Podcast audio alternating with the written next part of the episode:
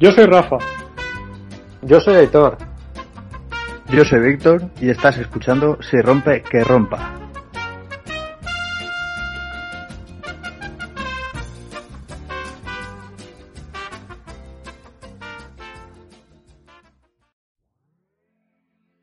Buenas tardes, gracias por acompañarnos en un nuevo episodio de Si rompe, que rompa. Por aquí tengo conmigo a Víctor. ¿Qué tal, Víctor? ¿Cómo vamos? Hola, buenas tardes. Muy bien. Descansando un poquito, pasando hoy el día este de calor y, y poco más, disfrutando del verano. Bueno, trabajando y No. disfrutando del verano cuando nos deja el trabajo. Verano, Y poco más. que, que nos estamos muriendo aquí, ¿eh? En Valencia. Un poquito. eh. Pues bueno, está siendo un verano flojo, ¿eh? Sí, quitando estos días. Flojete. Y, ¿Y qué tal tú, Aitor? ¿Estás por ahí? Bien, aquí voy a ver, terminando dos semanas de vacaciones, aguantando la calor y poco más que contar. No- De vacaciones, ¿eh? vacaciones trabajadas en casa, na- nada de moto ni nada por las temperaturas, así que poco más. Vuelta a marcha. Si es que Pues nada, que... es, es un mariquita, mira que no salir con la moto. Como vosotros, que habéis salido mucho. ¿eh? Ah, yo, yo ya lo sabéis, yo en verano me subo poco. Paso de ir todo sudado por ahí a todos lados. Hombre, el otro, día ganas tengo sa- que tener. el otro día salimos, ¿eh? Y todo. Bueno, el otro día es hace dos o tres semanas. Tampoco, tampoco te flipes, que no hacía hasta calor. Que te llevé una ruta interesante, a ver la, cómo se comporta la, la Ducati esa en pista de trail y todo. Bueno, bueno, tampoco, tampoco que pise mucha tierra, ¿eh?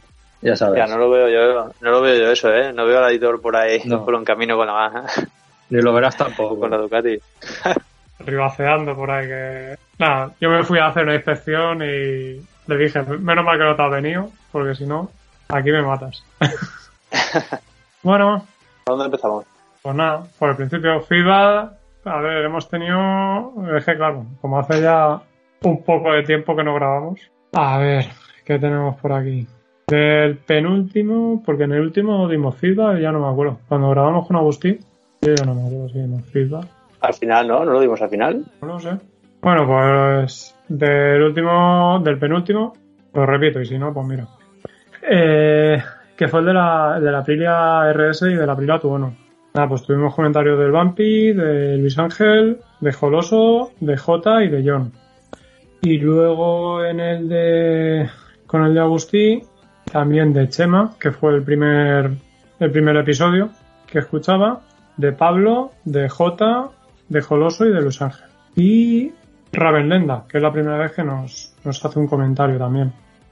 Y luego en el resto, nada. De Instagram, por los típicos me gustas y todo eso. Y en Foro Coches creo que no teníamos nada. Y nada, hemos acabado con el feedback, chavales. Así que, si os parece, empezamos con el episodio sorpresa que tenemos hoy.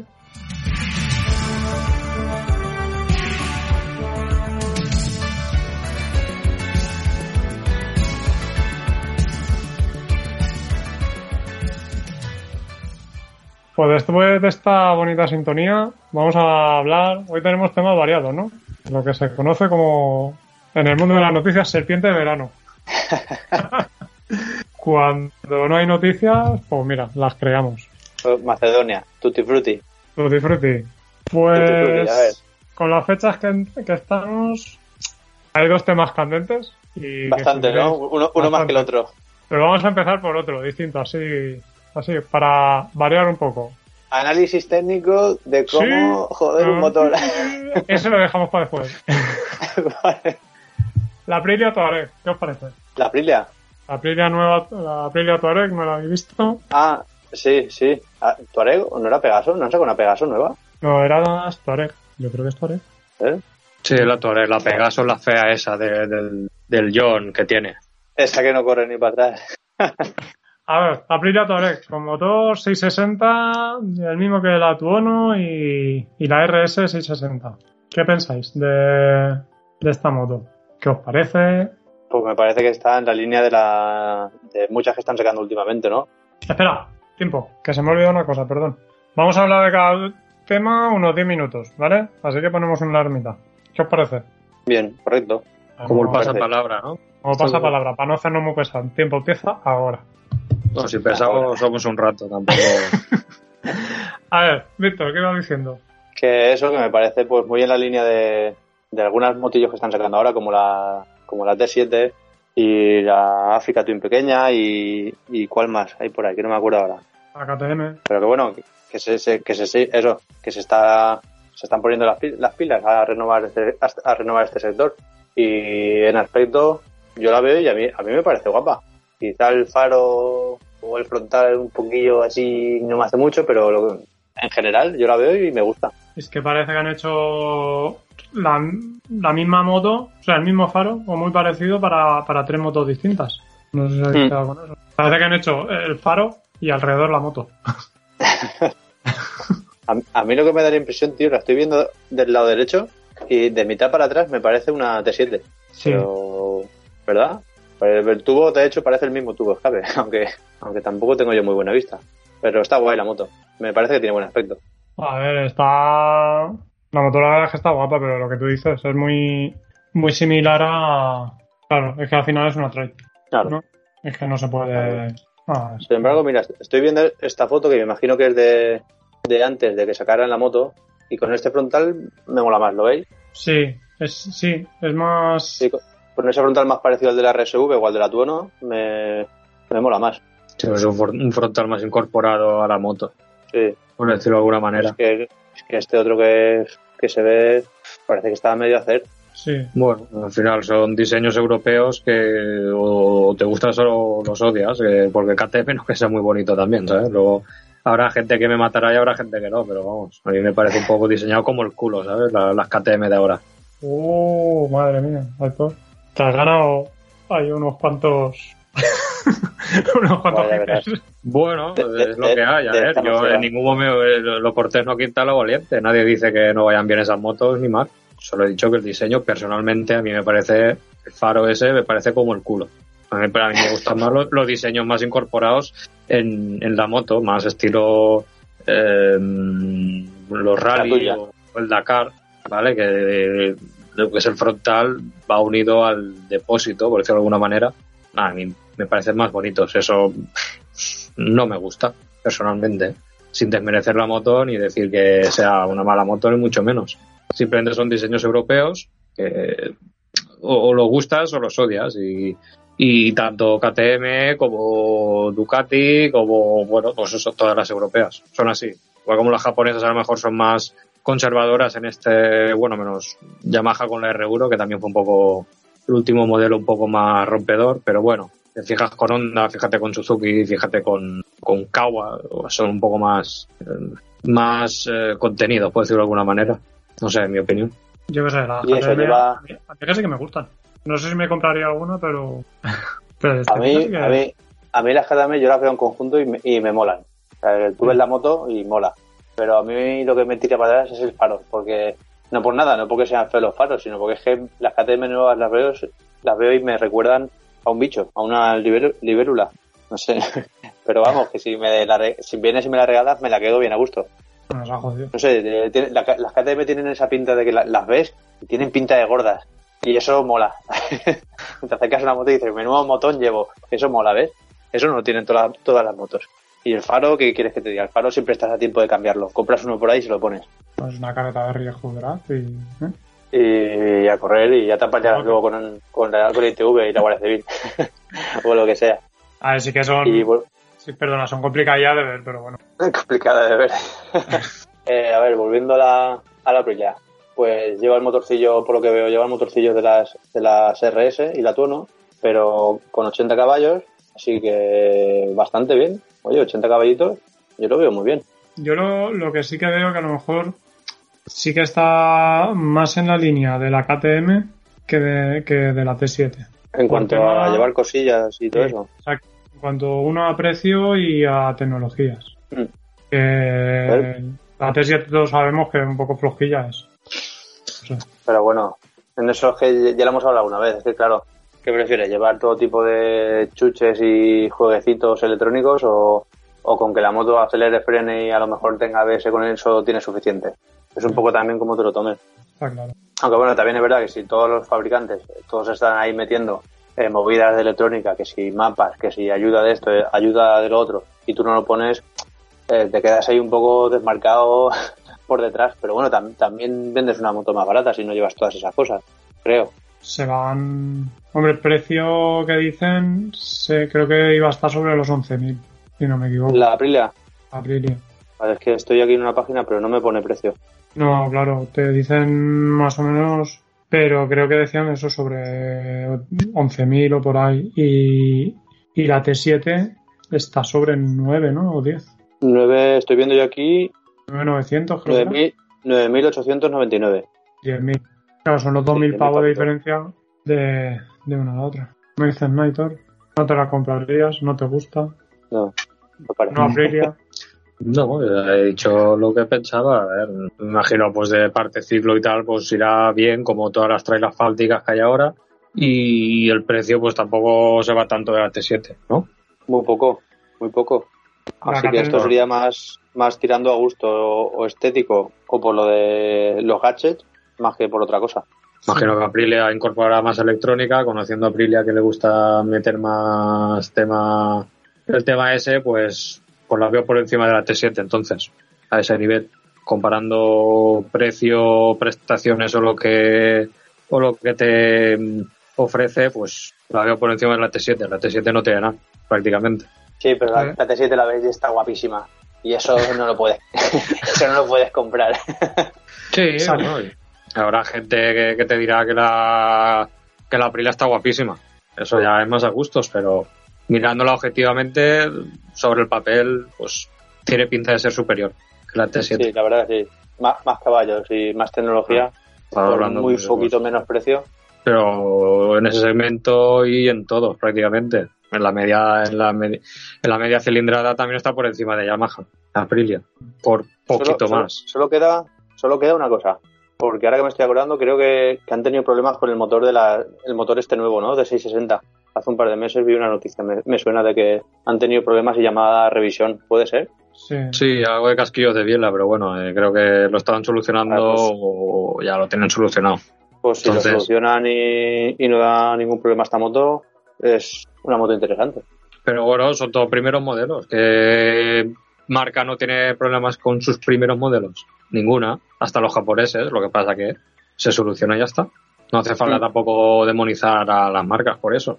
No, no, si yo. no la demonizo. Lo, Porque- lo- lo digo por No. el hecho de que, vale, eh, No, si no, lo digo, y- si no lo digo por ti, lo digo por la gente que está esperando la, mini, la mínima espurna de fuego para demonizar a las marcas y, y mía, la- madre mía, la- las Ducati se rompen siempre. Madre mía, madre mía. Las italianas, no te compres una italiana, pero Madre mía, No, madre no, no, no lo, no lo digo por eso, ¿sabes? A mí, a mí la verdad que todo eso me resbala un mogollón. Pero que, es que a- hasta el Mercedes más caro se rompe. O sea que se acabó el ya- tiempo.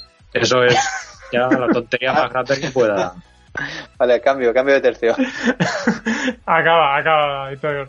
No, pues eso, es lo, lo que digo. Otra cosa es que, que tenga un fallo de diseño, se te rompa y la marca no se, haga- no se hace cargo. Bueno, pues ahí ya estamos hablando de, de, de palabras mayores, pero si a ti te viene la marca, te reconoce el fallo y te lo soluciona, ¿qué problema hay? A ver, ahí todo. No sé, me pregunto yo. Si rompe, que. Sí, sí. Ya, No, sabemos pero- Ah, toma por saco. Bueno, pues eso. vale.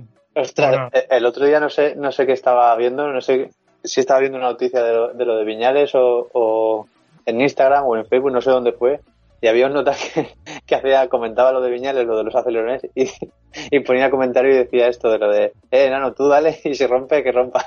Y me, me hizo gracia leerlo, y digo, mira, otro como nosotros. Bueno, pues ya nos hemos. No, joder, nos hemos fundido un tema. Pues nada, siguiente. Bueno, ¿segui- ¿queréis que sigamos así? ¿En este plano o qué? Sí. Sí, ¿no? No tenemos, no que tenemos nada mejor. A ver, va, que Víctor lo veo deseoso. Víctor, ¿quieres que- te dé 15 minutos con este tema o quieres 10? No sé qué tema es, no sé. ¿Cómo romper un motor de Ah, masa de bueno. carrera? bueno, bueno, bueno, bueno. Empezamos a la de ya. ¡Pin! Ah, vale, ¿nos ponemos con ello? Pues Sí, sí, No sé, ilumínanos. ¿qué os- qué os- yo no tengo nada que iluminar, no, no soy miembro del equipo Yamaha y yo qué sé, la verdad no, no sé por dónde enfocarlo porque el chaval, bueno, pues me imagino que lo que hemos visto todos, me imagino al chaval se, se le ha ido la piña, pero es que yo qué sé. Esto siendo competición y a saber con los añitos que llevan y a saber los rollos que han tenido ahí dentro, yo qué sé. No sé, sí que es verdad que puedes, tú puedes ver los tiempos y las últimas vueltas fue lento y tal. Y me imagino que se Yamaha dice que lo ha hecho en varias vueltas, era verdad, pero no sé. Luego también ve- ves el, el vídeo que creo que ha visto todo el mundo, que es la última vuelta o la última media vuelta y yo qué sé.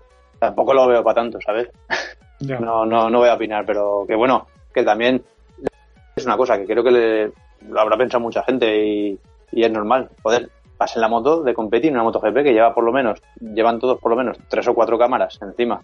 Y aparte, por- y por otro lado está la telemetría, pues tío, estás cabreado, pues, pues te muerdes la lengua y acabas la carrera y llegas mosqueado al box y te irías a patadas con el casco o con la pared o lo que sea, pero no sé, es una inconsciencia un poco gorda. Eh, Tiene que saber, se, le- tuvo que ir bastante la piña para ni siquiera pensar en, esto que estoy diciendo, que llevas cámaras y telemetría encima.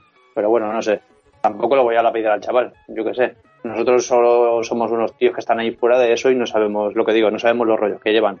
Y, y esto, mira, te voy a decir una cosa, que tampoco es por defender a Piñales, pero es que Yamaha lleva unos añitos de, de hacer cada cosa rara, tío, que, que no sé. Yo creo que están todos hasta los huevos de todos ahí dentro, ¿no? A ver, yo puedo dar mi opinión.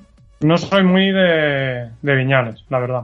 No, es un chico que nunca me, me ha gustado mucho. Pero, tío, es que es la segunda vez que lo hace ya, ¿eh? Y la otra vez él excusó que era un crío. Pero os acordé de la rabieta que ahora me voy a mi casa, me enfado y no corro. Ah, bueno. Pues mira, yo en esa aún le daría un poco por, el motivo, por lo que motivó aquel movimiento, pero tampoco, no sé. Y yo Hay sé. formas y formas de hacer las cosas. Y luego. La que, tú- la que tú dices fue la de la que tuvo con, con el Ricardo Llobé, ¿no? Es que Cuando se fue del, del, del equipo de 125. el Blue. Blue Sense, Sí. Sí, es que aquello sí, sí, aquello creo que fue que este, este no le decía todas las ofertas que le llegaban y este se mosqueó y se fue, que tampoco son formas, pero bueno, si fue así la movida, ahí aún le doy algo de razón al chaval o, algo de comprensión. En lo de esta última vez es que eh, ha sido un rollo muy raro. Ya, yo, yo es que es lo que digo, desde ese día Mm. yo al chico ese lo veo como que a él son todos, sabe mal decirlo, pero son todos unos niñatos engreídos. Que yo soy el mejor, que bueno, que sí, que se lo merecen, ¿vale? Están ahí y pueden ser consideradas superestrellas. Pero él parece que sobresale aún más de lo que son el resto. Y Hombre, no, no- sé, eh, llegó a Yamaha, se gana dos carreras, creo que fue, y ya dice, ya lo tengo tirado. Ya lo tengo tirado. Bueno, luego te salen tres carreras mal, te hundes. Empieza la siguiente temporada, ganas una carrera, soy el mejor, soy el mejor, te va mal una carrera, te hundes. Te va mal, que siempre lo digo, te va mal con Ramón Forcada, tío. Ramón Forcada. No, que no vale de, de mecánico. Cambia al otro mecánico. No, es que este tampoco vale, chico. Si tres son el problema, a lo mejor el problema no son esos tres. A lo mejor el problema eres tú. No sé, si me, si me entendéis. Sí, sí, yo tengo la misma sensación. Parece que igual es una es nuestra percepción, pero la impresión que da siempre es que eh, siempre es o un fallo del, del, del garaje o, o es que me ha caído el rayo a mí o me han rozado la rodilla y me ha sentado mal y ya no me he concentrado. Siempre es algo externo a él. Entonces, Exacto. No sé si será así, pero da la impresión de que nunca él llega a asumir nada de, de responsabilidad en las cosas que pasan. Que no digo que todas las cosas que le, que le pasan sean porque él no asume lo que tiene que hacer. Habrá veces que será verdad que le ha pasado algo y no ha podido hacer algo, pero yo qué sé. Cuando siempre das esa sensación, es un poco lo que tú dices, dices, coño, todo lo que está mal es lo otro y yo nunca hago nada mal. Eso Claro. es lo que, la sensación que da. Sí, que, que él nunca, nunca hace nada mal. Sí. De todas maneras, yo, yo, yo, sabes, yo sabes a quién echaba de Yamaha. Yo le echaba a Viñales y a Jarvis, a los dos, fuera. Eh, Jarvis, de hecho, yo lo habría echado hace ya unos, un par de años, o unos cuantos. Pero bueno, Ya, ya es un poco mafias también. ¿Tú qué dices, Héctor? No creo que sea el problema el Jarvis, la verdad. El Jarvis es la cara y el que decide y los que deciden son los que están detrás. Eso pasa en, todo- en todos los sitios, lo sabéis. Los japos, ¿no? Eh, Villales pues es una persona que mentalmente pues no es fuerte y ya está. Y, y ni unos son tan malos ni, ni- ni otros son tan buenos, tan buenos. Y ya Perdona. está, no, no hay ningún problema. Que, que, que saca Yamaha en toquetearle la moto para que no gane o para que no esté ahí delante. esa, No sé. Lo Nada, que- de, de- vamos de a ver. hecho pierde, gana. porque, porque si Viñales no puede luchar, no puede ayudar a Está- a esto, a esto parece, esto parece algo político, porque están los que defienden, defienden capa y espada a un lado y los que defienden el otro. O sea, porque yo estoy mirando las redes y es que me, pongo negro, porque no hay término medio. Está el que, el que quiere ponerle una bomba a Yamaha y el que quiere matar a, a Viñales. No sé, ¿qué interés tiene Yamaha en, en que en que la moto de Viñales no, no vaya bien? Porque gane Cuar- Quartararo. Porque quieren que gane Quartararo. ¿Por qué? Mira, Yamaha lo primero que quiere es ganar la triple corona, ¿vale? El, entre, eh, o sea, el- el- que su piloto gane el campeonato, sí. eh, es importante que ese piloto haya ganado el campeonato con una Yamaha, pero el campeonato de un, piloto, yo creo que es lo que más les resbala, ¿vale? Porque ellos quieren ganar el campeonato de constructores y el campeonato de equipos. ¿Qué ganan eh, toqueteándole la moto a Viñales? No ganan nada, pierden puntos. Ellos no tienen un mal market para, para ganarlo todo. Ahí, a Yamaha le interesa tener un equipo fuerte para hacer puntos entre todos. Entonces, no sé. Yo no, no entiendo esa, la gente esa que, que quiere matar a unos y quiere matar a otros. Pues chicos, pues la- el tema está en las dos partes que no.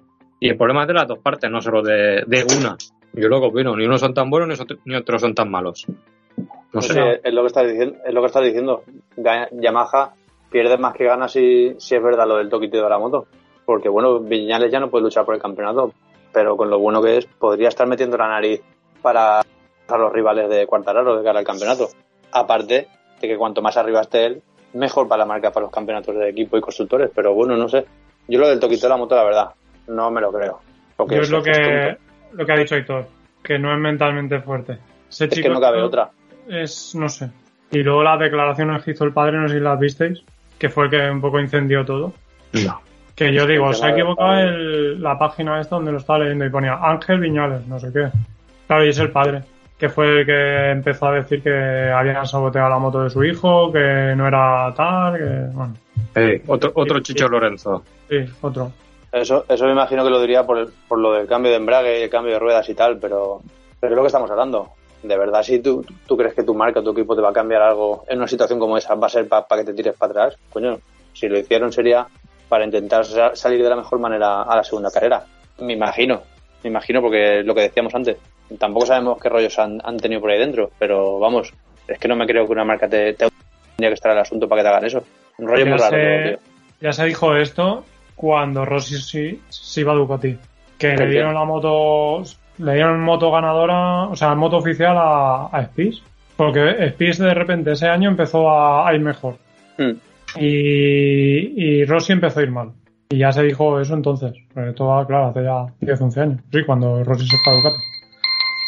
Bueno, Eh, cambio. sí, 10 minutos. a ver, venga, Héctor, ¿propones tu tema o sigo yo con la lista? Dale tú. Dale, dale, primo, dale. Joder, si queréis damos más tiempo, eh, chicos. No, no, no, No. di, di, ¿qué, qué es la lo siguiente de la lista? Bueno, un tema que hemos empezado antes, por variar un poco. Bueno, va, vamos a hablar de otro. El retorno de Pedrosa. Oh, Oh. oh. Chan, chan, chan. Bueno, esto nos tenemos que preparar y todo, ¿eh? Pues tremendo, ¿no? Que, que- que- Bueno, cuando digáis le doy. Pues Le ya. damos al reloj. Venga, vamos para allá. Ah, empieza tú, Rafa. Yo, ¿puedo decir una cosa? Claro. Tiene cojones que se le pegara la, fuego la moto en la curva aniquiladora. Y ya está. Qué capullo. Venga, va. Ay, Después de corramos, eh, corramos un estúpido velo. Eh, nada, tío, a mí me voló un puñado que, que volvió a correr.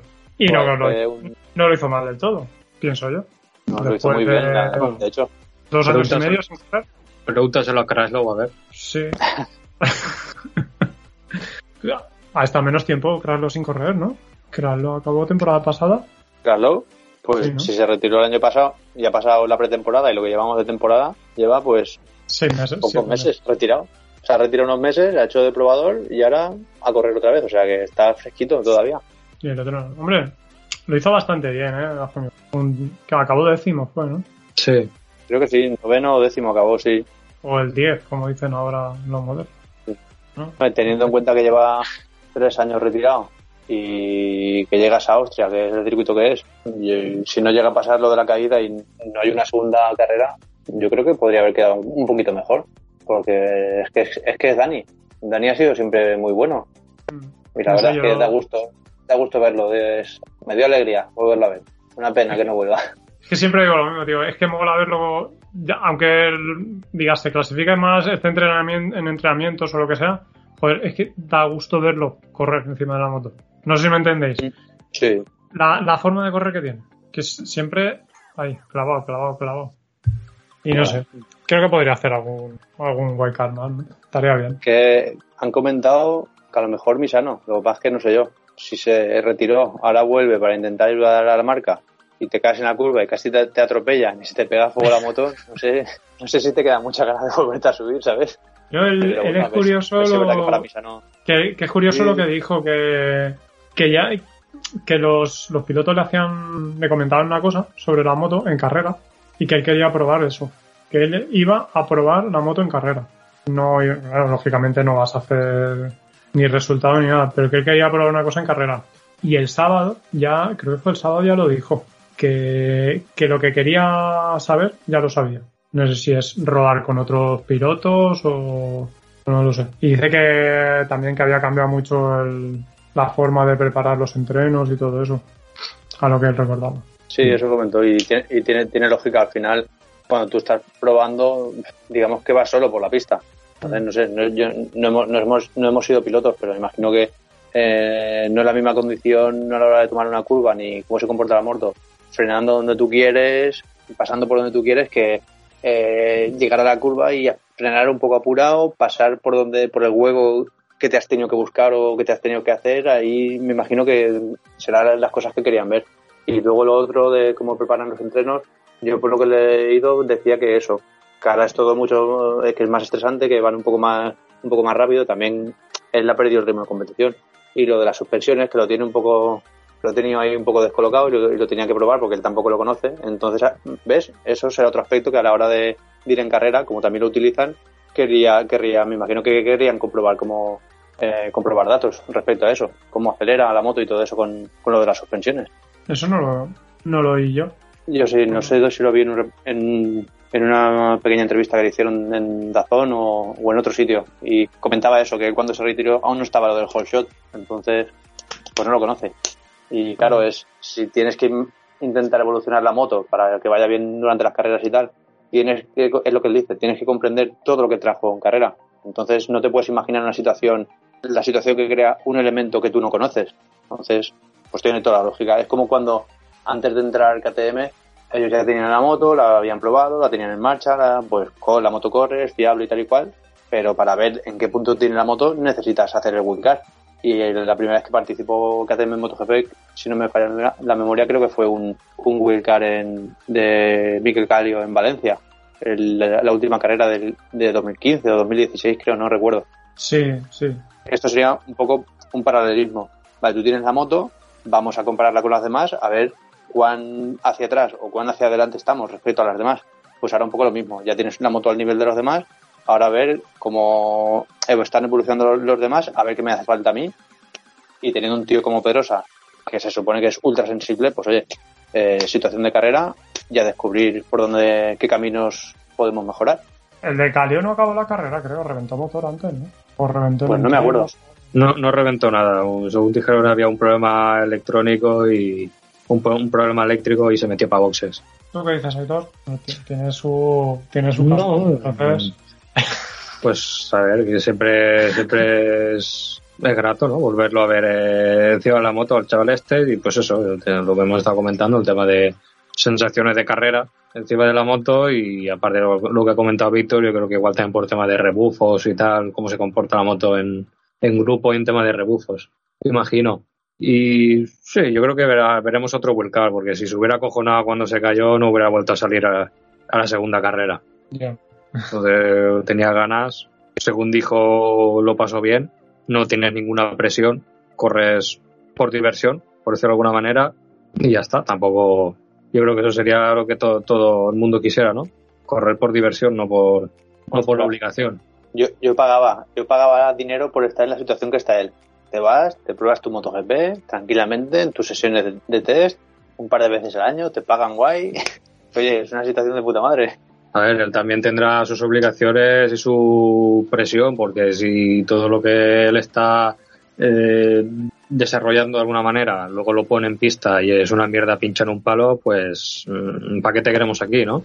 Claro, Pero ya por el tema de, de hacer los wheel cars, que realmente lo que estamos diciendo, no corres bajo ninguna presión, sino que por ver las sensaciones, recoger datos, probar alguna cosa, porque según se dijo, pues también la moto no era la misma que llevaban los pilotos oficiales, o sea, los, los cuatro pilotos de KTM, sino que tenía alguna modificación interna y tal, no sé. Pues, oye, perfecto para, para él. Encima lo pasó bien y un poco más, y es la primera KTM, pues, ¿qué te voy a contar? ¿Quién quedó por delante? Bien. Binder, creo que fue Binder. Sí, Binder que hizo una remontada guapa. Sí, sí. Mira, ah, me estoy acordando de una frase que, que dijo el Márquez el otro día, eh, por relacionándolo con, con esto de Pedrosa. Le preguntaban a Márquez sobre el, el tema del hombro y el brazo, y él decía, claro, yo es que el- yo me noto bien, pero claro, eh, tú no puedes simular con ejercicios y haciendo lo que sea el comportamiento de la moto y cómo vas a tener que trabajar el brazo o, cómo vas a tener que hacer la fuerza o los, músculos que trabajan encima de ella cuando estás pilotando. Eso no lo puedes simular. Solo la situación de carrera es única y la única manera de probarte es en una situación de carrera. El tema de Pedrosa yo lo veo así también. Tú puedes simular en entrenos lo que quieras, pero un test es un test. Los entrenos del viernes y el sábado por la mañana son eso, ese tipo de entrenos. Luego está la clasificación, que es totalmente diferente a los entrenos y la, y la carrera. Y luego la carrera, que es totalmente diferente a lo otro. Por resumir lo que estábamos hablando. Yo creo que el tema es así. Aparte que es un test encubierto, ¿no? Un poco para KTM, para mejorar un pelín más. Ellos que pueden hacerlo, los Wicca. Y os iba a proponer una cosa que el domingo pasado lo pensé después de ver el casco de Pedrosa y creo que vamos a tener que hacer un viaje conjunto los tres a Japón, a la tienda esa que conoce Aitor, a por tres Arai, como el de Pedrosa del fin de semana pasado. ¿Lo visteis el casco? Tiempo. Sí. Y- Pues fí- fíjate. Pues fíjate que a mí no me, me terminaba el casco ese, ¿eh? ¿No? O sea, sí que, sí que lo No. vi, pero no lo recuerdo ahora mismo. Pero. No, me gusta acuerdo más. que lo vi. Me gusta más con el, con el símbolo del samurái arriba de la cabeza, vamos, como el, del círculo rojo, con las dos letras, Sí. Con los dos, eh, ¿cómo se llama? Los símbolos japoneses. Kanji. Kanji. Kan- Con los dos kanjis, sí, sí. Y luego está Pues, el claro. otro, que sí que tiene la, la cara del samurái en grande, en la parte trasera, pero es el negro y dorado. Sí. Que estuve sospechando si el negro y dorado o el que tengo. Y al final ganó el que tengo, pero bueno, el otro tampoco lo descartaría, ¿eh? Pues, pues este era un poco mezclado. Venía con la cara de arriba y si no me Mm. falla la memoria, venía con el kanji detrás. Detrás. Sí. Sí. Para que te cagas. No, no lo ¿Ves? vi. ¿Ves? ¿Ves? Rafa y yo nos vamos a, a... ¿Dónde era? ¿En Tokio? ¿Dónde está eso? En Tokio, en. Tokio. Pues eso, Rafa, nos vamos. Sí, mira. Ahora cuando te recuperes, ahora cuando te recuperes de, de lo tuyo, nos vamos para allá. De todo lo mío. que, que la lista es larga.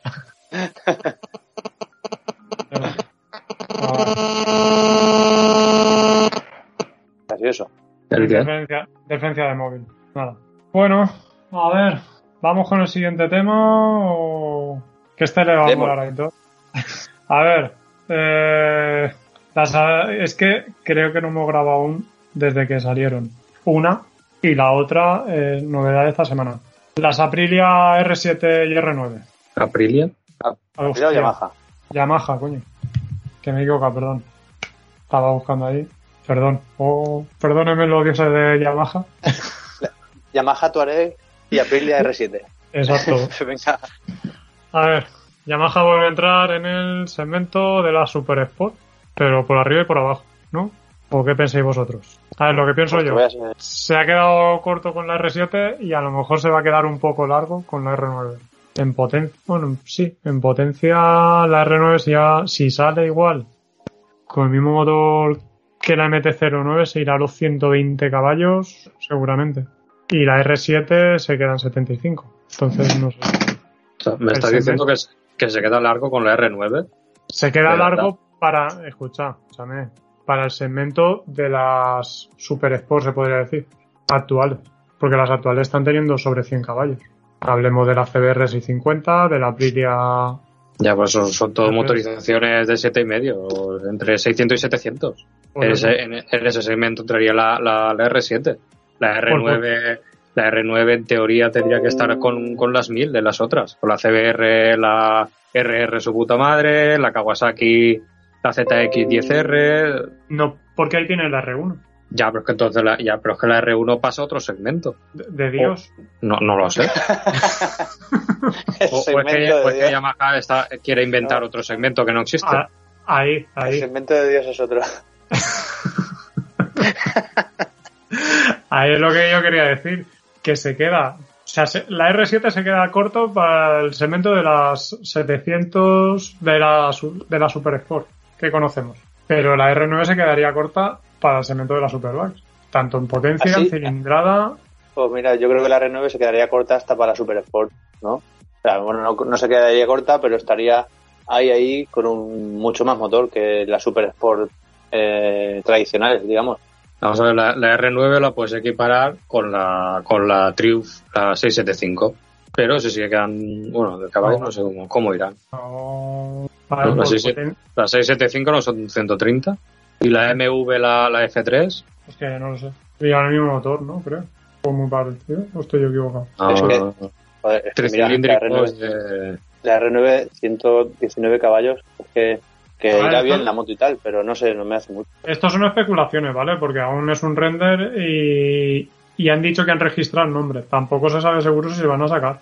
Yo me imagino que la sacarían con la suspensión de, de la, de la Yamaha SP, de la MT-09 SP, que ya te vas a suspensiones, pues, creo que lleva, no sé si lleva callado adelante y Olis detrás, o luego con toda la electrónica que llevan ahora las motos, que por eso es lo que yo os digo que se queda en el segmento de la Super Sport, pero les sobrepasa por potencia. Bueno, por lo menos cosa- parece que le van a poner, por lo menos parece que le pondrán chasis doble viga, ¿no? El de Claro. la MC09 De la MT-09. es el mismo, en teoría sería el mismo chasis, sigue la misma línea que la R7. Por eso lo digo, porque la R7 no, el de la R7 no es doble viga. No, es multitubular. Diamante. ¿Es de, de espina central o...? Sí, tipo central o diamante. Sí, sí, sí. Por eso es lo que tú has dicho, Aitor. O se inventan una categoría nueva o no sé.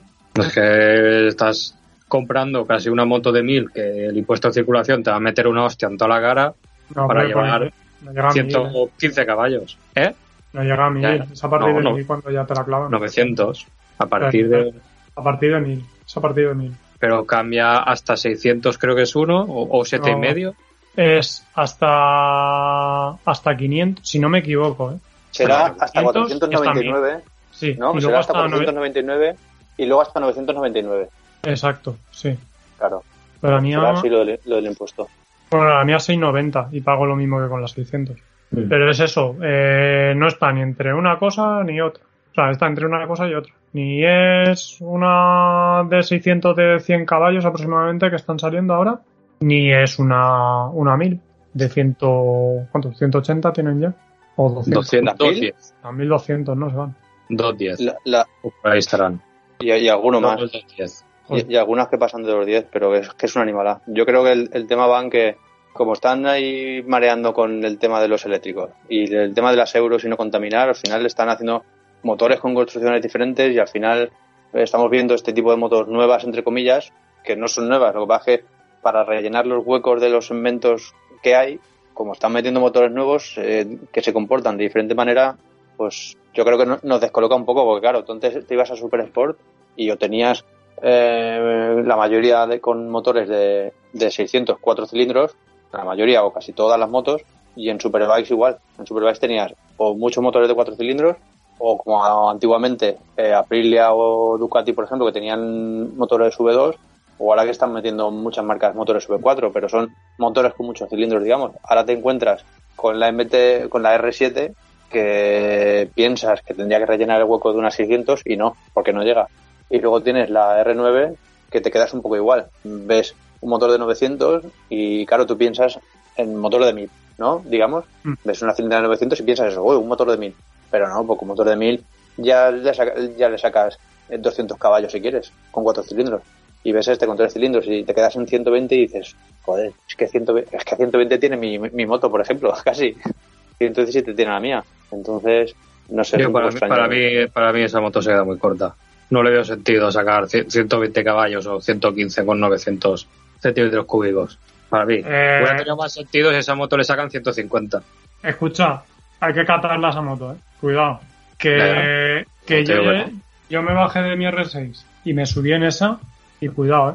Y te estoy hablando de, de la primera también. versión que sacaron que tenía menos caballos. También es un motor más, más- con más par que el de la R6. pero muchísimo más aprovechable. Y andar Sí, andaba, ¿eh? Que no es, no es que se quedara, se quedara corto. Andar andaba bastante. Sí, pero si tú, a esa moto, si tú a esa moto le sacas 150 caballos, probablemente ya te lo pienses a mejor antes de comprarte una GSX. Que ya dices, hostia, ¿dónde voy yo con mm, 190 caballos? ¿Sabes? Si con 150 ya... Que es, al final es algo, algo, algo psicológico. Al final es algo psicológico. ¿Vale? Porque igual de rápido o más rápido vas a ir con los 115. Pero dices, estoy comprando una moto de casi 1000 con 110 caballos, ¿sabes? Ya mejor por poquito más, eh, por decir algo, ¿vale? Por poquito más tienes una GSX 1000, que no creo, pero bueno, o una, una GS, G- GSX 1000F, no sé, no sé, la, la que han sacado Naked ahora, La verdad de 1000. que GSX. Es que no sé, F. ¿no? GSXS. es. esa puede ser. Es que hay Bonita, siete y medio y mil, creo. ¿Eh?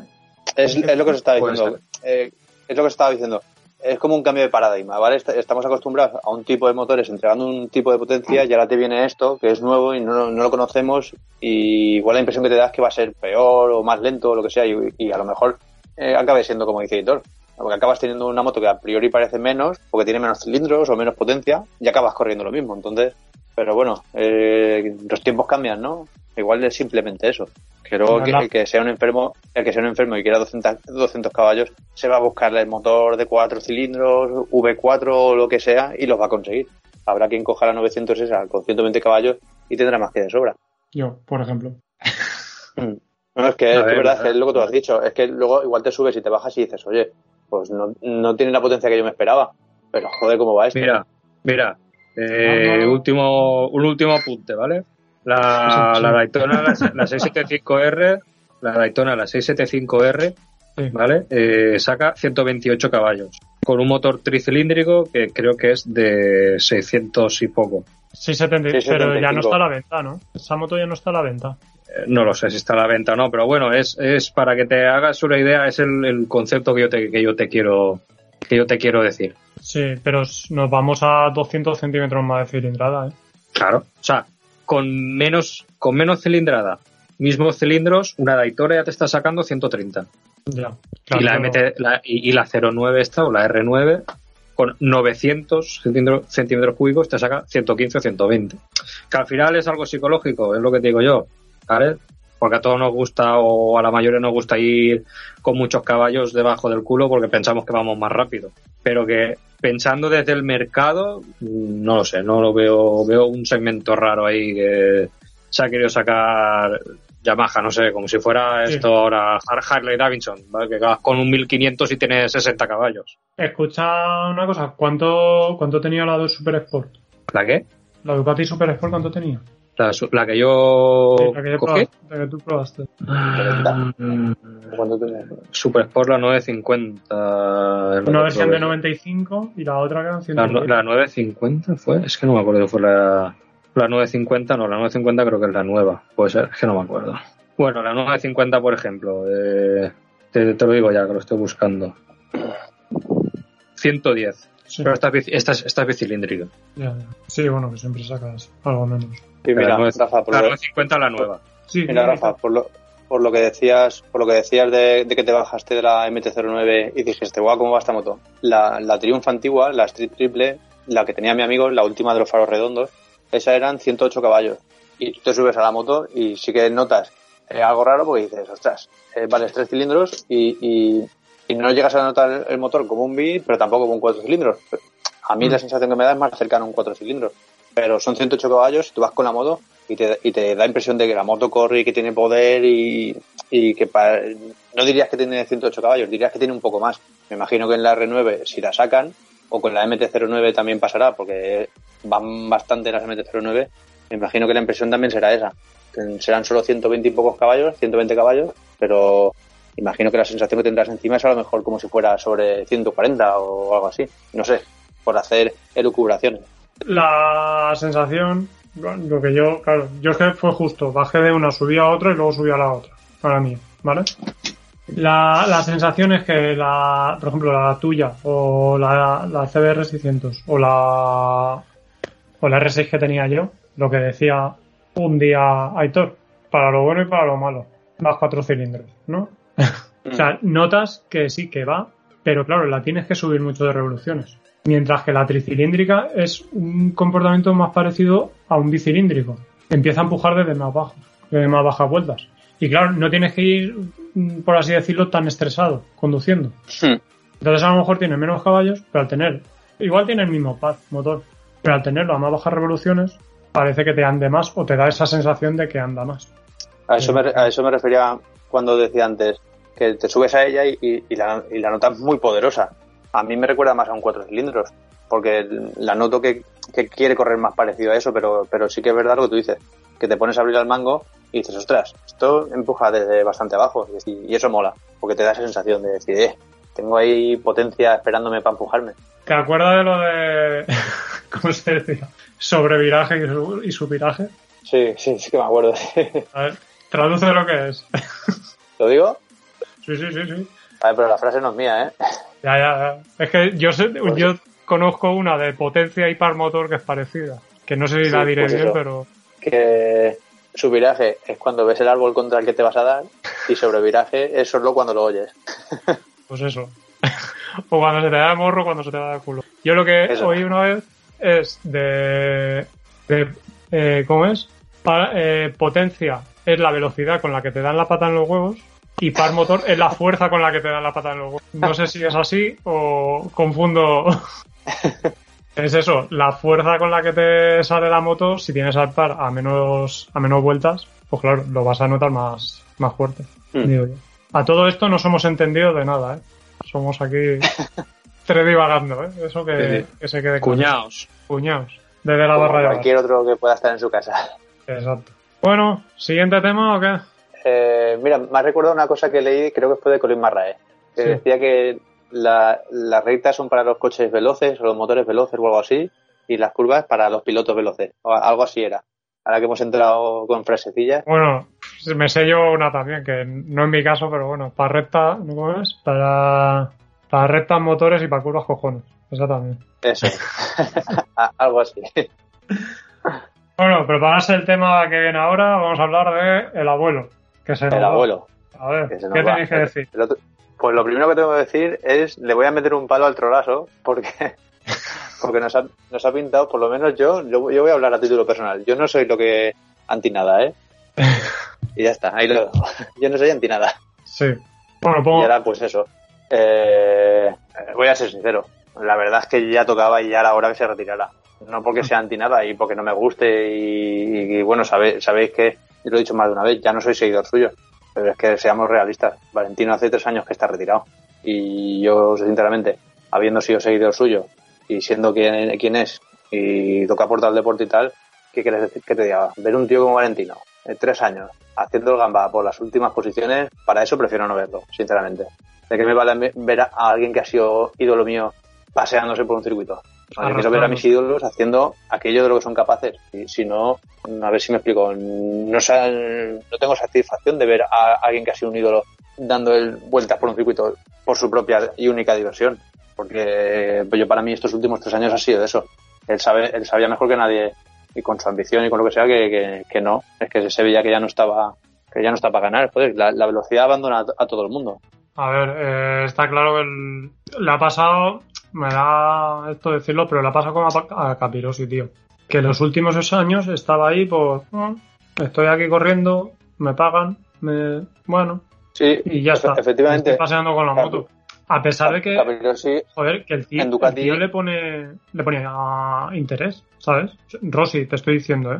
Rossi, Mm. Joder, como, siem- como que siempre lo ves que, que parece que no pierde el- la ambición de, de ganar o la ambición de competir. Que a Capirosi sí que lo veías más pasivo, más... ah, estoy aquí pasando con la moto y ya está. A ver si me hacen jefe de seguridad y se lo explico a todos. Pero bueno, Es que Cap- Capirossi, por ejemplo, la última época en Ducati, aún aún se le veían las cosas. Pero luego ya en Suzuki era un poco lo que tú decías. Alguna actuación sencilla así más destacada, pero, pero un poco de paseo.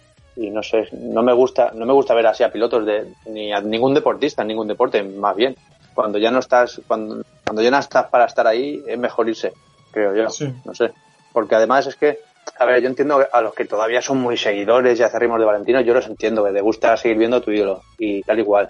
Pero no sé, es que la, la competición no es para que tú estés ahí disfrutando de tu pasión, la competición es para competir. Y esto, por favor, que lo digo con todo el respeto del mundo a cualquier deportista. Estás en competición y, además en la, en la más alta categoría de tu disciplina y yo lo siento, pero a mí no me vale que le den motos a Valentino solo porque es Valentino. Pues no, tío. Si no da la talla, yo lo siento, pero no. Bueno, y vosotros ya sabéis lo que pienso yo. Yo a Valentino lo veo retirado y sin capacidad ya casi de hacer casi nada desde las dos carreras que digo siempre. Desde la de Le Mans que iba, que se cayó detrás de, de Viñales y la de Austin con Rins. Yo para mí esas carreras, a mí, a mí, yo ya vi claro que este, que eh, Rossi no iba a hacer nada, entonces no quiero verlo ver. así, la verdad. ya te sabe mal eso, verlo, joder, dices, es que ha sido como, se podría decir, de los más grandes pilotos de la historia, como casi casi, Mm. y, y lo ves que dices, hostia, es que le sabe mal, es que le sabe mal. Que luego la moto no corra, que tal, que, bueno, eso ya va aparte, porque la moto tampoco es que la haya acompañado a lo mejor estos años. Claro, pero es que, disculpa que te corte, Rafa, ahí entramos Sí. En, el, en el mismo jueguecito que entre, entre, entre Viñales y Cuartararo, eh, salvando las distancias, ¿vale? La moto no va, pues hombre, uno va de líder del mundial y el otro no, está haciendo un poco el tonto. Esto es un poco lo mismo, la moto de en los años que han estado Valentino y, y Viñales en el equipo oficial, o el año, el año pasado, joder, la moto no va y viene Morbidelli con la moto antigua y sí que funciona, Ya. no es que dude de la, de, de- de la, de la profesionalidad o el trabajo de, de, de Valentino Viñales, pero no creo que siempre, sea siempre la moto. Igual con Viñales ha sido la cabeza, igual con Valentino ya es la edad, porque es eso, en, los deportes de velocidad, la velocidad de un día para otro desaparece. A lo mejor es solo eso, pero desde, desde luego lo que no es normal es ver a Valentino siempre mucho más lejos de medio segundo de, de todos los demás. Eso no es normal, Valentino siempre ha tenido capacidad para, para arreglar esas cosas. Y estos últimos, estos últimos años han sido así, continuamente intentando buscar y, y no encuentras, y no encuentras, y no encuentras. Pero te puede pasar alguna temporada que, por el motivo que sea, no lo encuentras, pero te acabas, acabas llegando, eh, a- acabas llegando a seguir el camino correcto. Y vienen los resultados, pero tanto tiempo, algo tan dilatado en el tiempo, para mí ya es muy claro.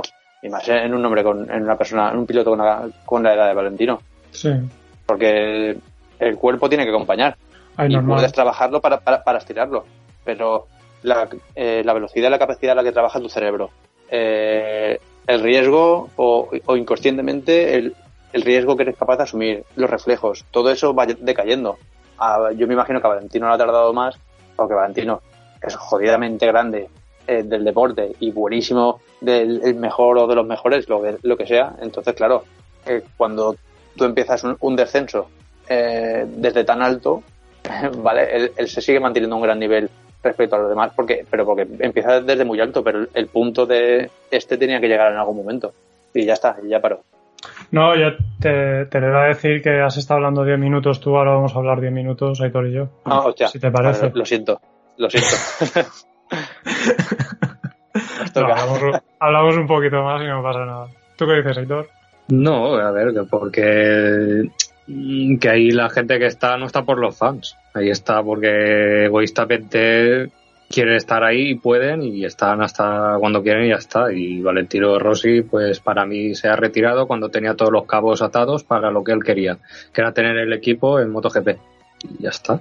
Si él se hubiera retirado hace cuatro o cinco años, a lo mejor no, no hubiera tenido la plaza para, para su equipo el año que viene. Porque te alejas, te alejas del paddock, los patrocinadores dejan de interesarse por ti. O sea, Valentino Rossi seas el Papa de Roma. Entonces, punto- yo creo que una, una, un- ¿eh?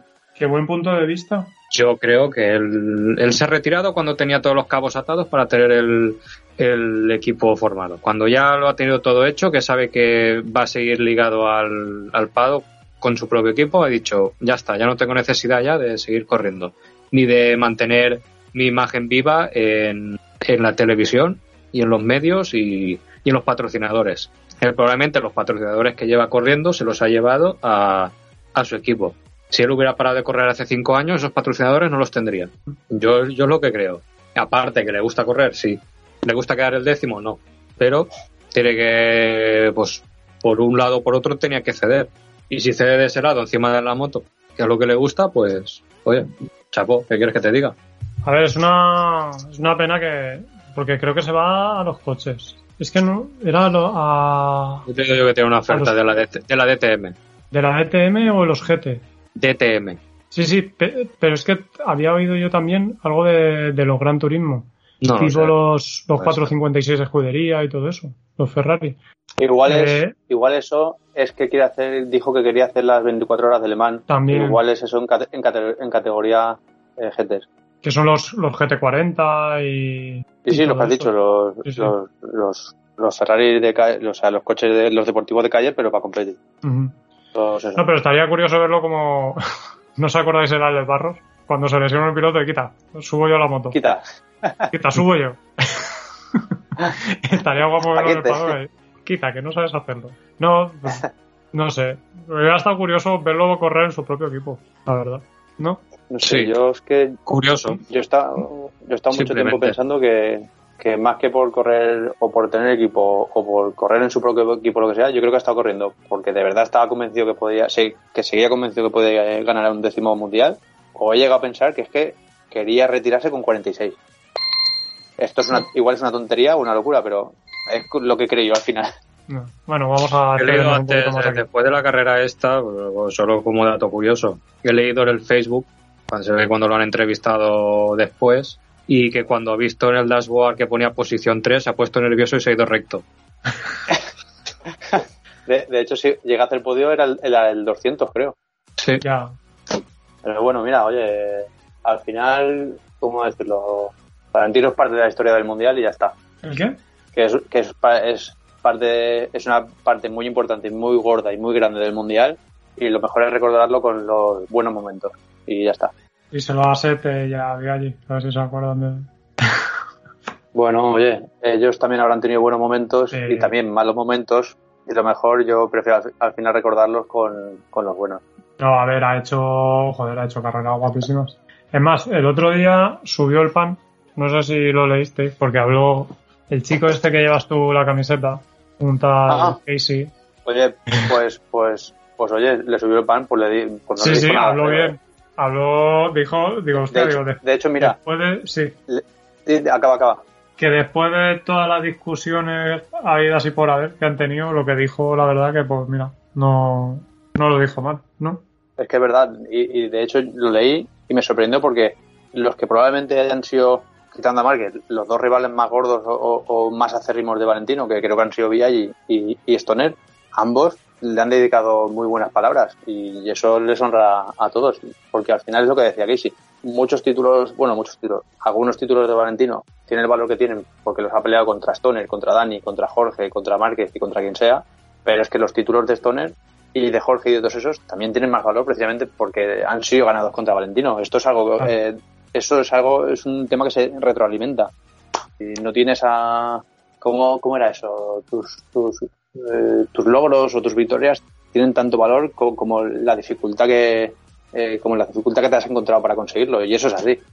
¿Qué te va a ser campeón que- del mundo Se, se nota que ¿eh? Es de ahí, ¿no? Básicamente porque es una expresión de Pele que ponen en Dazón. Pues eso, pues, pues eso es. Hombre, yo no soy ningún hombre de- en No digo, digo, es que he, he leído, he leído algo que, una expresión que, que viene a decir esto, pero no sé exactamente cómo es. No sé, ¿de qué Pelé? Sí. ¿Y cómo es exactamente? Es que es, es algo así. Sí, eso, que el valor de la victoria se mide por el esfuerzo que han costado de conseguir. Es que, pues es exactamente eso. Ya, pero- El valor, el, Ahora- el valor de las victorias de, de- de esos cuatro se debe a ellos mismos cuatro. Y ahora es cuando otra vez me van a dilapidar la gente, pero me da igual. De los nueve títulos que tiene Valentino Rossi, para vosotros tienen todos el mismo valor, porque ha habido título que ha ganado, vamos, que creo que no, no había nadie, ningún piloto rápido para discutir del Mundial. Pues hombre, esto, joder, esto más que por los rivales, si tuviese que, que cuestionar algo, quitar o poner valor, iría por, otra, por otros lados. Pero yo para mí, si tuviese que, que elegir uno de sus títulos, creo que elegiría de categoría reina o de todos. Hombre, de, de reina, por decir algo. Pero que, a ver, Pues que yo- no, no le, no le quito quedaría- mérito, no le quito mérito, pero obviamente los últimos no tienen para mí el, la misma salsa que en el 2001, 2002, 2003. ¿Quién había ahí? Es que, ¿Y allí? mira lo, pues mira lo que te digo. ¿Quién le discutieron? ¿Dos, tres carreras por temporada? Pues, pues yo mira lo que te diría. Yo si me tuviese que quedar con dos títulos y más de uno me va a crucificar por lo que voy a decir, porque no voy a decir el título que todo el mundo, que mucha gente estará pensando. Yo si tuviese que quedarme con dos títulos me quedaría con el de 2001 o con el de 2009. Mira lo que te digo. Hostia, el de 2009 sí que lo peleó. eh. El de 2009, hostia, el de, el de 2009 sudo la gota gorda, eh. Pero la gota gorda. Y el de 2001, yo me acuerdo de esa temporada y esa temporada fue jodido. Aquella temporada, mira, Villaggi estuvo muy fuerte. Lo que pasa es que Villaggi a veces, no sé si es que le fallaba el melón o es que cuando apretabas la Yamaha se iba al suelo, porque es que un montón de carreras que estuvo delante de Valentino, Villaggi se fue al suelo. Pero es que ese año había muchos buenos. Eh, el equipo Pons del 2000 y del 2001, aquello fue una jodida animada. El, equipo que hicieron, que hizo Pons con Capirosi y Barros, eh, era muy fuerte, ¿eh? No sé, a mí, yo, eh, para mí la el Mundial de 2001 fue, si no el mejor, de los mejores de Valentino. Por encima del de 2004. Y me da igual lo de hablando- marca. Estamos me- hablando la del último año de 500, ¿verdad? Es que, es que, es que ese último año eh, conllevaba muchas cosas. Sí, pero a partir del 2001, ¿quién ha- quién ha- ¿qué nivel había en el campeonato?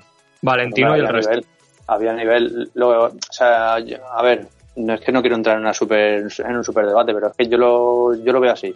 Hemos tenido casi 10 años de algo fuera de lo normal, que es tener a Valentino, a Stoner, a Pedrosa, a Jorge, apa- apariciones por ahí estelares de que si de Baileys, que si de Spies, otros muy buenos. Sí, eh, pero, sí, pero yo me refiero antes de esa generación. antes de esa generación, Gener- pues genera- hombre, mira, generación de, de Capirosi, generación de Sette, de Viaggi, de Capirosi, de, de Hayden, de Vermeulen, de, de toda esta gente. pues hombre, tampoco me parecen tíos paquetes. Y Valentino tuvo No, que apretar no. las tuercas pa- para No, ganar sus mundiales, ¿eh? Son, de hecho, no son tíos, de hecho, al único, no son tíos paquetes, pero no había nadie para hacerle, para hacerle sombra. el único, pues mira lo que te digo, el único mundial que le veo que le quitaría bastante mérito, que tampoco sería eso, sería el de 2002, porque el de 2002 es que se paseó de una manera, aquello fue, no he, no he visto, a ver que haga memoria, igual ahora meto la gamba, pero yo creo, du- dudaría que haya visto mundiales ganados mucho más fácil que el de 2002, porque aquello fue paseo Bueno. en toda regla. Claro, Y los el, demás, el- el mundial que yo que menos. así, el, el, el, el 2014 de Márquez, que yo recuerde algo similar. Algo similar eso a ese caso, me refiero. Eso es que está a otro nivel, lo del 2014 es que está es otro que- nivel, pero... Es lo que te digo yo, el Valentino tenía tantísimo nivel que, que no había no había nadie que le, que le discutiera nada. Eso fue un paseo de esos años fueron un, un- un paseo brutal, igual que cuando pasó a Yamaha, que se meó de, se meó de todos. No Sí, había, pero que me refiero a que no había ni, nadie con su talento para discutirle el mundial. ya, pero... Eso es a lo que me refiero. pero yo creo que no es tanto porque el resto de la parrilla no fueran buenos pilotos o no tuvieran un grandísimo nivel.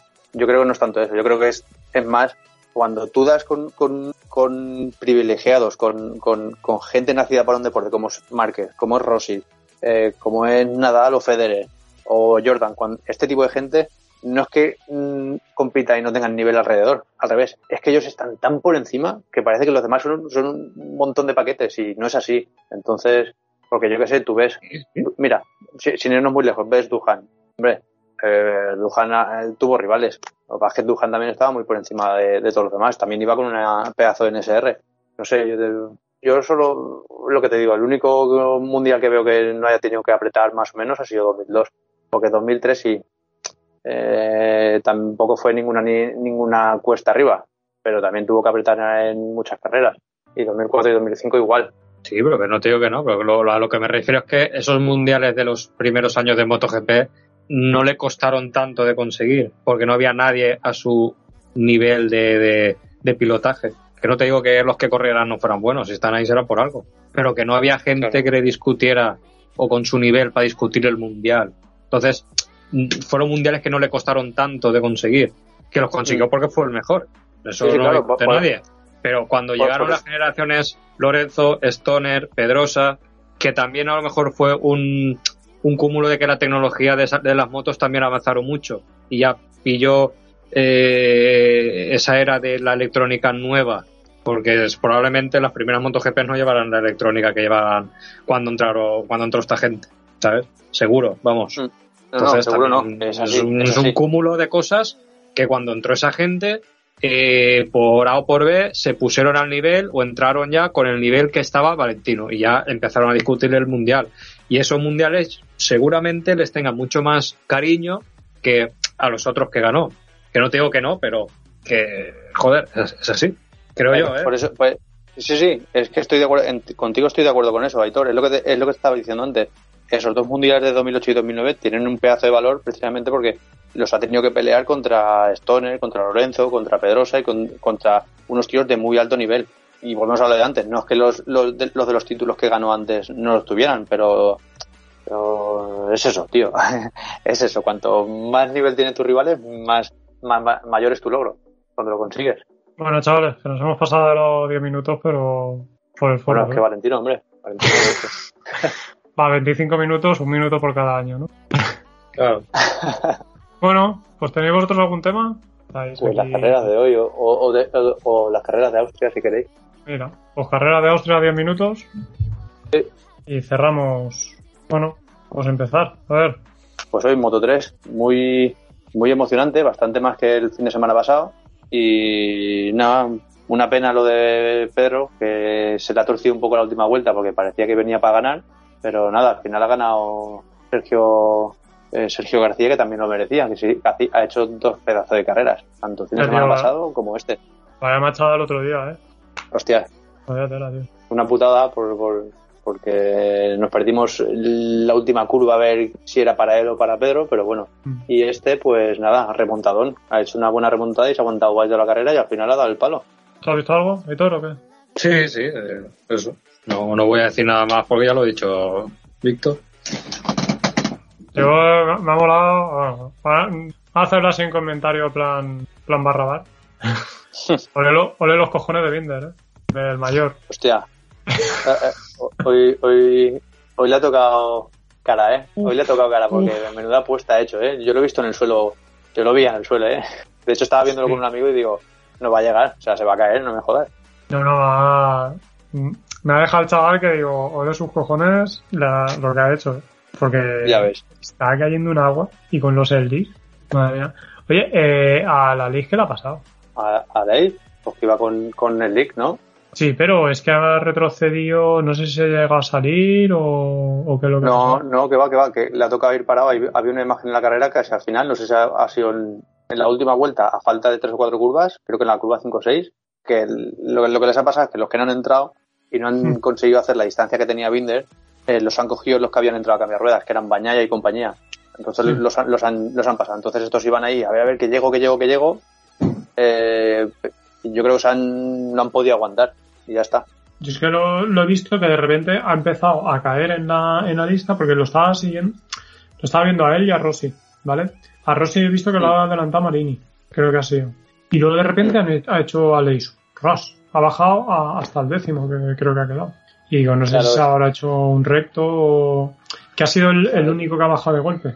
Es, es lo que te digo. Si te fijas en la última vuelta, en la, a ver, una, dos, tres, cuatro, eh, cuando llegan a la curva 5, salen de la curva 5 y se ponen a hacer la curva 6 y ahí se ve a, a Leis cómo se, se va casi largo y se, y se va muy hacia afuera en la curva y viene Bañaya que viene como un tiro y lo adelanta a Leis, a Lecuona, a Bastianini y se va. Y vienen todos en tromba detrás y a, y a Leis se está, se, está, se está yendo para afuera, que va con Slicks y pues vienen todos detrás por la trazada que toca y algunos con neumático de lluvia y, lo- y los adelantan. No ha sido más que eso. Pues más que ahora al final es que esas últimas cinco vueltas han sido una locura. Había un momento que se han juntado ahí a- al final eh, cinco, seis o siete pilotos. Entonces, claro, si estás en esa situación, se te echan unos cuantos pilotos encima y vas con neumático liso y la pista está mojada, es que te vas para abajo. No más. Una vuelta menos y hace segundo. Pero mira, hoy le ha tocado, le ha tocado joderse. No, al pobre le toca siempre. Es que le habían hecho la moto para que aguantara, ¿eh? ¿Y todo? ¿Eh o qué? a mí, el Hoy que me aguanta, mal era, a mí me ha sabido mal de Cuona, tío. Lo, lo veía haciendo tercero hoy, tío. Ya, tío, también. Pero mira, eh, lo que hay. Carreras extrañas. Bueno, y poco más, ¿no? Moto 2. Moto 2, Moto 2 para mí soporífera, como siempre. La verdad que. No me, es casi me estoy, duermo. empezando estoy empezando a cogerle tirria a Moto 2 porque es que ya no las veo y no me divierto, a no ser que salga una de carrera con cierta batalla y emoción, pero me- siempre me quedo al, al borde de dormirme. A ver, el chaval este el- es Raúl, ¿no? Raúl Fernández. Sí, el de Sinchan. El de Sinchan. Sí, parece un dibujo de Sinchan. Sí, ese chaval anda bien, ¿eh? ¿Qué estaba? ¿El A año ver, pasado en a Moto ver. 3? Sí, Sí, ¿no? Sí, subió el año pasado de Moto 3 y este quería quedarse en Moto 2 por si no ganaba este año intentar ganar el Mundial, pero se ve que lo han subido a MotoGP para el año que viene, así que a ver cómo sale. Lo han subido para que no se les escape a lo de KTM, ¿eh? Sí, pero no sé, es un poco... Estoy viendo que al final, no sé si es por el cambio de categorías o qué, pero ya ves que no hay especialistas en las categorías, todos los pilotos parece que tienen prisa para subir Sí. y, y no sé, al final en MotoGP hay 20 y pocas motos, no puedes estar todos los años subiendo a pilotos. O sea, cada vez aguantan menos en categorías inferiores, pero además en, en MotoGP ya no hacen contratos de un año, son to- contratos de dos años. Mark ahora tiene uno de cuatro y motos hay 22. Eh, no saben las cuentas. Alguien tiene que, que hacerse experto en una categoría. Ya, al final quedan. Y, y pues eso es lo que pasa, que Moto 2 está completamente hinchada Sí. de, de cantidad de motos. Igual que, eh, voy a decir lo mismo, con todo el respeto del mundo, pero tú ves a Marini en, en MotoGP y ¿qué te dice? A mí me dice lo mismo que me decía Luti. Pues sí, ha estado en Moto 2 y le han dado una oferta en MotoGP, pero es que lo que sí, no los veo, no los veo pilotos que vayan a hacer nada. Ni que su hermano corriera ahí, ¿sabes? Así como, por ejemplo, eh, ojo, no- esto no es un ataque, ¿eh, Rafa? Ojo, que no quiero atacar. Pero así como vas a hablar de lías, ¿eh? Vas a no, hablar de no, que va al, al- al revés, al revés, al revés. Así como eh, eh, Spies lo trajeron de Superbikes y se le vio una progresión hasta que, por sea lo que sea lo que le pasó, ya no sacó resultados, pero a Spies lo veías venir y decías, bueno, pues por lo menos viene de, otro sitio, con otros neumáticos, un campeonato que funciona de otra manera, otras motos, pero se le ve que va subiendo y se le ve calidad. Ahí los pilotos que suben de Moto 2 es que los ves, tío, y tampoco se les ve nada del otro mundo. Ahora tienes a Martín, que se, se está haciendo muy de notar, bastante bien además, y Bastianini a la chita callando, Bastianini iba haciendo como una hormiguita. Pero Marini y Luti, por ejemplo, bueno, Luti ya no está, pero Marini es que lo veo y digo, ¿qué Marini? ¿Por qué ha subido a MotoGP? ¿Porque su hermano es Valentino o por qué? Sí, ¿Quién lo tampoco subió a veo- MotoGP? ¿Quién lo subió a MotoGP? Pues el VR46 Vale, pues ya y está. el, y el Avintia. Pues ya está. Pues como, como este que su padre era el, el dueño del circuito de Breno, porque estaba ahí. Pues eso, mira, es, es- Porque eso su padre era el dueño del equipo. Eso, esas cosas me dan rabia. Y, ves, esto va en la línea de lo que decía antes de Valentino. Es que es MotoGP, la categoría reina. es- Un piloto no, no tiene nivel para estar aquí. ¿Por qué se le dan motos? ¿De verdad no hay otro tío con el que hacer una apuesta? No sé. No es como con Savadori en, en Aprilia. Aprilia tiene la moto que tiene. Aprilia no sabemos si tiene mucha o poca pasta. Y parece que no muchos pilotos quieren ir a Aprilia. Pues te quedas coger entre lo que te quedas coger, pero no sé, unos tíos que ni fu ni fa de Moto 2 como Luti o, o Marini, no sé.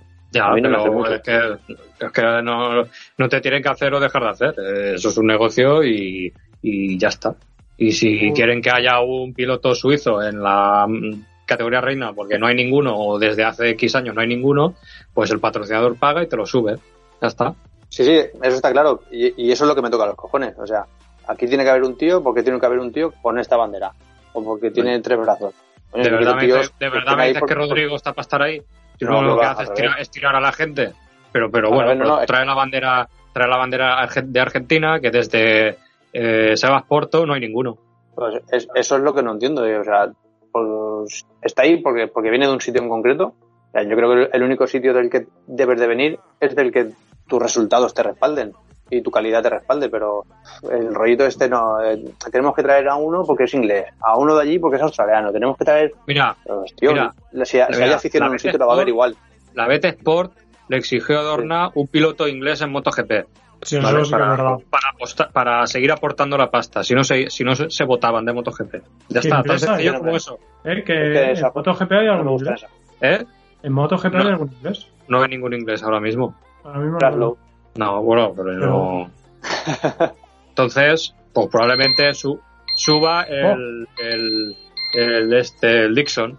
¿Por qué va a subir Dixon? E- Ese tío, Por ese tío que ha hecho. ¿Qué ha hecho ese? Eh, En el inglés. mundial. Pues igual, igual en el BSB o de donde venga, probablemente haya hecho, pero ahí, ahí poco. Pues probablemente eh, la BT Sport lo suba a, a MotoGP. Pues esto es lo que Así me refiero que, que no me gusta. Ya, pero es que esto es, Pero un, es, lo que, negocio, pero es lo que hay. es un negocio. Es lo que hay. Es que es un negocio, no es un deporte. ¿Por, por qué, por qué Stoller se fue de allí? Pues me imagino que por estas cosas. Pues, pues eso es. Pues eso es. es lo que, porque es lo que te digo, que lo entiendo y lo respeto, pero que no me gusta mi rollo de este. Pero, Ah. pero eso es en todos los deportes y en todo el mundo. El mundo lo mueve el dinero. Mm. Y en el fútbol eh, eh, es lo mismo. En el tenis y, y en todo. Lo mueve el dinero. ¿Sabes dónde hay competición sana? En la competición a, a nivel provincial no o, o- o a nivel... de- de- ahí, ahí sí. Cuidado, eh, cuidado. Ahí tienes tres cuartos de lo mismo. Bueno, pero no creo que sea Si no hay tanto. pasta por Mira. delante, Escucha, eh, bueno, mm, a mí me decía un chaval, vosotros, bueno, sois de aquí de Valencia y os acordaréis de, de él. ¿Os acordáis de Farinos? Sí. bueno, claro. Vale, es el de la torre. Pues según dicen, cuando, que a vosotros os habrá pasado, bueno, Víctor no lo sé, a Víctor y a mí seguro que nos ha pasado. Cuando juegas de pequeño a fútbol en la calle, que yo elijo a este, yo elijo a este, yo elijo a, a mí me elegían de los últimos. Ah, a mí también. más malos. A ti también, porque eran más Por lo mismo. Por lo mismo. ¿Sabéis a quién elegían al último? Siempre en el barrio. A Fari. Fari. No, ¿no? ¿Sabéis por qué llegó allí? Por padrinos. Pues ya Y Ya está. está. Ya está. Por Pues eso te está. digo que, en- que ni en categorías inferiores ni nada. Ahí hay una, una mafia de tres pares de cojones. Pero en todos los lados. Igual pasa Y eso, igual pasan las ruedas que, que le sortean a los pilotos, igual pasan los motores de, de Moto 2 en toda esa mierda. ¿De verdad me está diciendo que los motores de Moto 2 los, los dan a sorteo? ¿De verdad? Y una mierda. Igual que las ruedas. ¿Cómo, cómo Ah. se permite Michelin el lujo de, de- de- de hacer ruedas que se deshacen? Eh, eso no está testado antes de, de sacarlo a la pista. Pero eso, Venga, eso habrá, que ver. Habrá que ver. Yo- leí el otro día, le hicieron una entrevista al tío este de Michelin, que bueno, no sé. Estábamos en, en lo de siempre. No sabemos detrás de la. en- entre papalinas qué es lo que pasa. Pero según dicen, como. como el problema es que se ve que. Ese, lo de ese neumático en concreto, que se destrozó, no. No sé si fue exactamente porque fue asimétrico o porque, o porque se trató como no se debía tratar, no sé, pero según decía este, el problema que están teniendo algunos pilotos en carrera es que eh, se asignan los neumáticos y lo, y lo de los neumáticos precalentados, esto que lo estuvo comentando el tío este, que decía que, que el problema no es que eh, se den neumáticos que estén bien o mal hechos, el problema es que si, te, doy, si se te reparten un juego de neumáticos y tú los precalientas con los calentadores y luego no los utilizas, eh, cambia un poco la forma en que se comporta la goma porque, porque ya la estás haciendo trabajar. Entonces, cuando la vuelves a recalentar, entonces eh, eh, cambia cómo funciona. Y el tío decía, claro, si yo te estoy, entonces no es un problema de fabricación de la goma, es un problema de gestión tuya, pero claro, ¿cuánto de esto es verdad? ¿Cuánto, quién puede venir aquí a, Bueno, a un, un corroborar equipo, que eso es un equipo o es así? profesional que un equipo profesional que está en el mundial no creo que no sepa poner unos calentadores a una rueda o cuándo ponérselas. Pues hombre, Y luego, O si es un neumático defectuoso, cosas más, más visto, cosas- ¿eh? sí, vale. Y luego, y, un- y si es un neumático defectuoso, no me jodas. Que los neumáticos que llevar allí, que, que, que son de diferentes fechas de fabricación. hombre, a ver, lo Eso los serán neumáticos tiradas que van uno detrás de otro. Lo de los neumáticos de- defectuosos me lo creo, pero no me creo que sea tan asiduamente como, como, como parece ahora o como dicen los pilotos. No me lo creo. Me, me puedo creer algo puntual, como esto de Oliveira de la carrera pasada, o un neumático que le pasó algo parecido a Valentino, creo que fue con Michelin, en no sé qué año fue, no sé si fue 2007 o 2008, o, o un neumático Bridgestone en Phillip Island también le pasó. En algún momento puntual me lo puedo creer, pero que continuamente, que todos los fines de semana hay alguien que se queja de un neumático defectuoso, yo qué crees que tía, no me lo creo. No Esos neumáticos, esos neumáticos no, es- no es como los de la calle, que hacer un neumático y te lo almacenan en un almacén. Esos neumáticos probablemente vengan frescos de la, de la fábrica. Y esos neumáticos los, los harán una tirada en serie y los llevarán allí. Sí, de O sea, de hecho, verdad estoy diciendo que de toda esa tirada, solo en concreto ese está defectuoso. Ah, va, no me jodas. Saldría toda la tirada defectuosa. Por, por eso te digo, por eso te digo que no me creo que lo de los neumáticos defectuosos sea tanto ni, ni, ni, ni tan ni en tantos pilotos ni tan asiduamente. Por eso que tú dices, joder, si, si Que no, que no, que no me creo que, que una marca como Michelin o Bridgestone se arriesgue a estar cagándola tanto continuamente todos los fines de semana con, con tantos pilotos. No me lo creo, tío. No sé. No, sé- no sé cuál será el motivo, no sé si, no lo sé, pero, pero no descarto que pueda pasar de vez en cuando, pero así, tan de normal, no, no me lo creo. Al final, mira, eh, ¿quién lo decía? No me acuerdo quién lo decía. Si los neumáticos o las suspensiones no, fuese- no fuesen tan buenas, si se metiesen más hostias, ya verías como al final acabarían cayéndose menos, ¿sabes? Sí. Si vas con más cuidado y, que te, y, y te y echas menos confianza en el neumático, Si piensas que te No vas sé. a caer, vas con más cuidado. Bueno, de este también hemos pasado ya de 10 minutos. Así que, ¿tenéis algún temilla más o vamos recogiendo bártulos? un poco más. ¿Algo de actualidad? Pues, Héctor. no sé. ¿Tú que has estado ahí tocando la fava estas dos semanas? No, la verdad que no, no se me ocurre nada. Pues si queréis. Víctor, No. ¿algo? No, poca cosa, que lo que os dije el último día, que ya nos veremos, ya nos iremos viendo. Viendo y escuchando, ¿no? Sí, porque lo que os dije, ya a ver, cuando tenga clara cómo voy a tener la marcha próximamente, ya os iré comentando. Bueno, a finales de este mes, principios del que viene, o mitad, más o menos tenemos programado un episodio. Ya veremos a ver cómo sale, ¿no? Sorpresa, Eso, lo- me parece interesante. A ver, Y, y nada, algo más hay por ahí. Disculpad que hayamos tardado tanto tiempo en grabar, pero bueno, circunstancias de la vida, ¿no? el periodo estival es lo que tiene. No, ya, pues han pasado demasiadas cosas en demasiado poco tiempo y, y muchas ocupaciones también en poco tiempo. Entonces, Sí, cuando no puede ser, Cada uno ha tenido sus temas personales y ya está, Sí. que no, se- no se han podido cuadrar. bueno, yo sí, había algunas cosillas por ahí y ya. Y vosotros también. Yo, a ver, puedo saludar, como dicen en la radio. hombre. Espérate que le pregunte al jefe, a ver si te deja. espérate. A ver, eh, nada, pues yo mandar un saludo y un agradecimiento por aquí a Bumpy, que el otro día grabé con él y grabé también con Pablo, con Pablo de Charlas Moteras. Y agradecérselos. Pablo me imagino que nos oirá y Bumpy también, así que agradecerle mucho. Y con Pablo, pues a ver si coincidimos algún día. Algún día que salgamos con la moto, ¿eh? que no sé yo cómo estará eso, porque la salida del otro día fue y ya veremos cuándo volvemos a salir, ¿no, Aitor y Víctor? Sí, sí, yo sobre todo. No, pero yo en mucho tiempo ya no creo que salga. Ya, bueno, ¿y eso? Ya, ya, ya, pues ya iré contando. Vamos a disfrutar de la vida. ¿no? Vosotros, vosotros ya lo sabéis, ya cuando sea Eh, el momento. eh, ya- espera. Espera, espera. Di- dilo, dilo. Que ya has arrancado lo que tenías que arrancar. Dilo, dilo. No, no, no. Eso, eso es otro tema que se tratará en otro momento.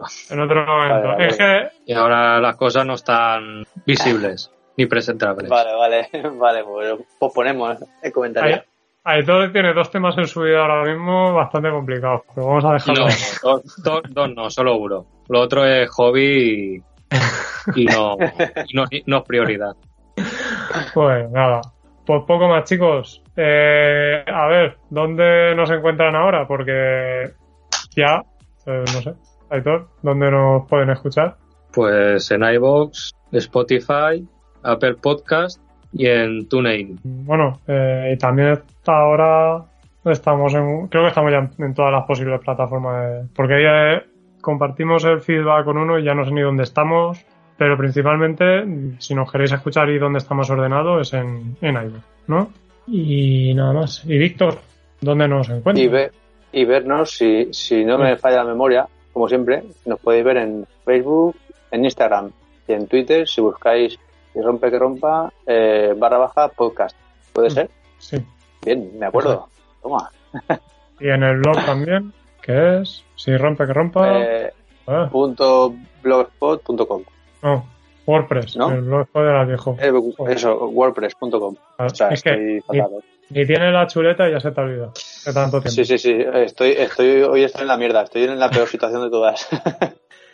Y bueno, también tenemos eh, los grupos de Telegram, de si rompe que rompa grupo y si rompe que rompa directos, todos juntos, que ahí suele haber bastante movimiento. Hay días que está parado y hay días que tienes 400 mensajes. No hay, no hay un saludo, un saludo a todos los tiesos. Le mola el nombre.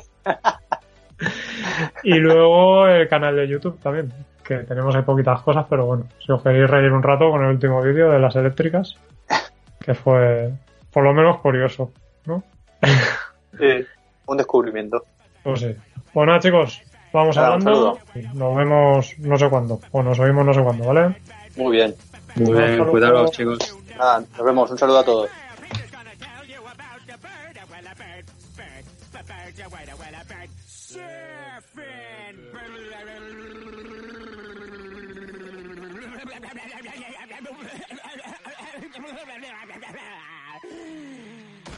Papa o ma mau mau, papa o mau mau mau, papa o ma mau mau, papa o mau mau mau, papa o ma mau mau, papa o mau mau mau, o ma mau mau, papa o mau mau mau, papa o ma mau.